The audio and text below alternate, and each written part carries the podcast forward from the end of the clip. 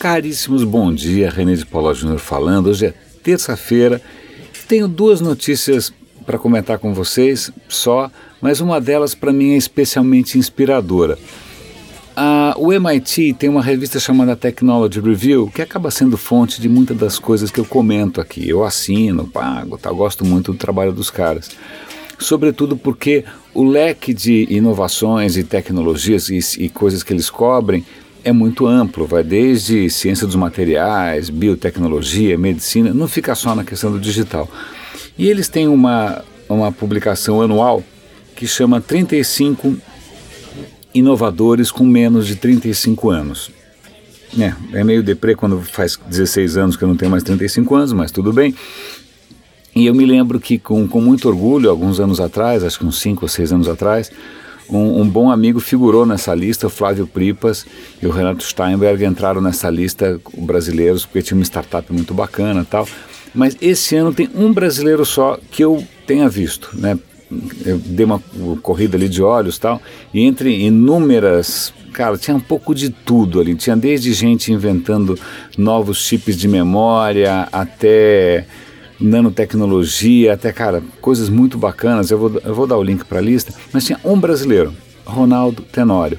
O Ronaldo Tenório, ele criou uma, uma plataforma, um aplicativo para permitir que surdos mudos consigam se comunicar.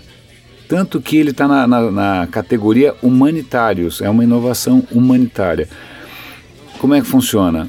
Vamos supor que eu seja surdo mudo, você quer falar alguma coisa para mim, eu coloco o telefone, você fala para o meu telefone, eu viro o telefone para mim, o que você falou verbalmente é traduzido por um bonequinho em 3D que faz linguagem de gestos, certo?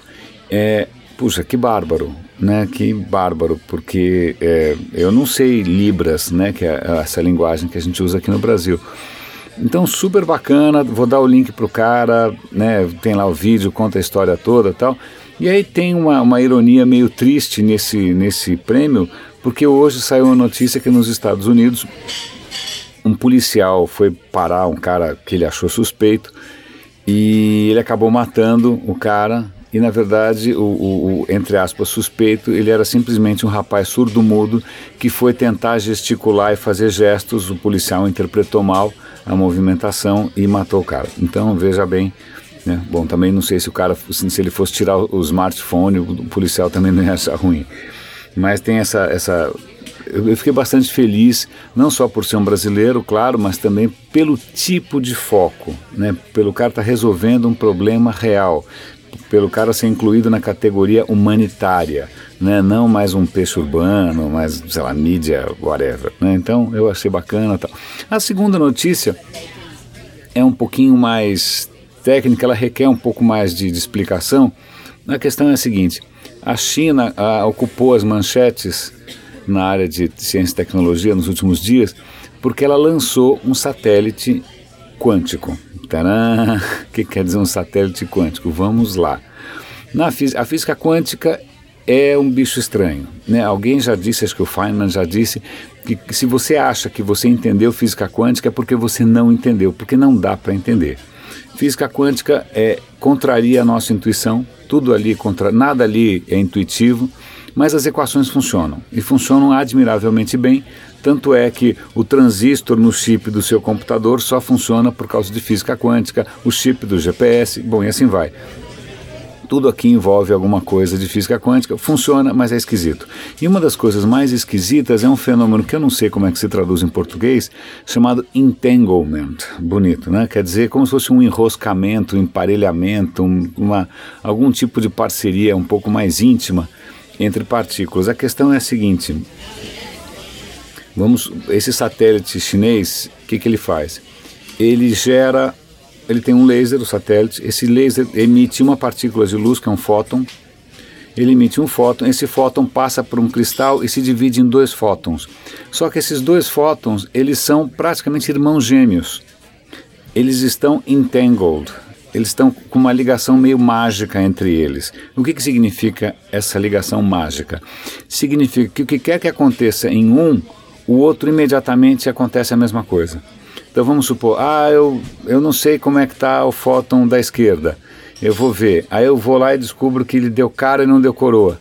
Se esse daqui deu cara, o outro também deu cara. Se esse daqui deu coroa, o outro também deu coroa. Qualquer coisa que, a, que aconteça com um deles imediatamente reflete no outro. É como se eles fossem unidos por um cordão umbilical. A questão mais interessante é que, se vamos supor, se eu pegasse um desses fótons e levasse para casa do chapéu, muito longe, também fizesse a mesma história, eu mexo em um pra, e o outro acontece a mesma coisa.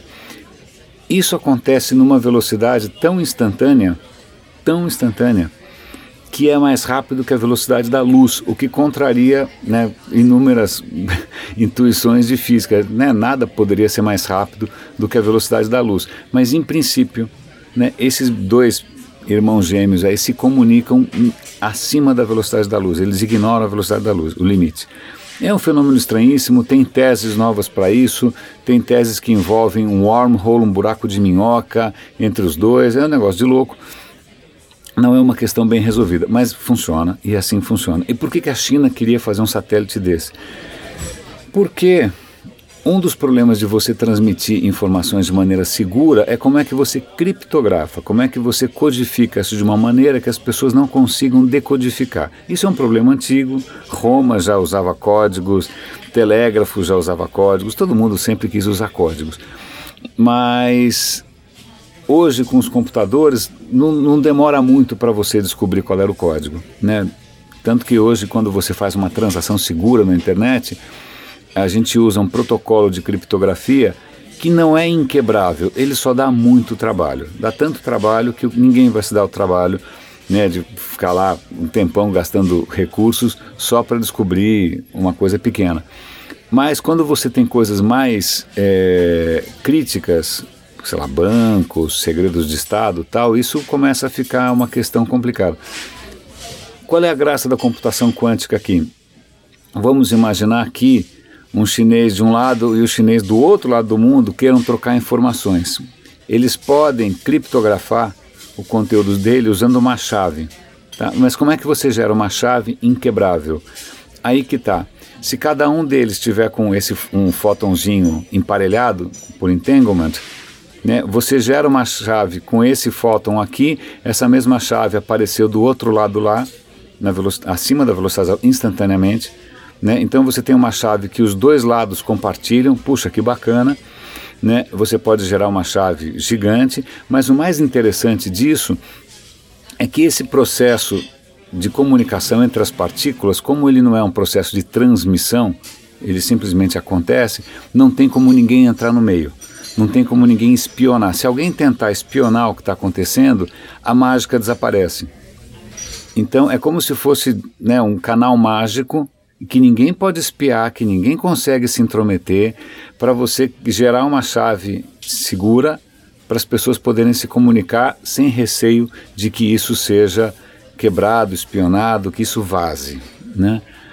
É, os Estados Unidos estavam na frente, mas quando eles foram lançar o satélite quântico deles, o foguete explodiu. Então agora a China é a pioneira disso. Isto não, a mim pessoalmente, não me tranquiliza, porque eu, e pode ser preconceito meu, eu tenho um, um relativo pé atrás com relação à, à ética é, de um governo totalitário como o da China, né, que não presta contas a ninguém, que vai saber que agenda tem. Então, do ponto de vista científico, é um, um, né, ah, puxa, que bom, cientificamente você conseguiu criar um sistema de comunicação praticamente impenetrável, né, absolutamente opaco, mas do ponto de vista político, ético, moral, econômico tal, é, é, me dê isso. E, e você, você, você, fica preocupado ou não? Isso te afeta ou não? Ou tanto faz? Né? Para mim, não, não tanto faz, não. Mas é isso, meus caros.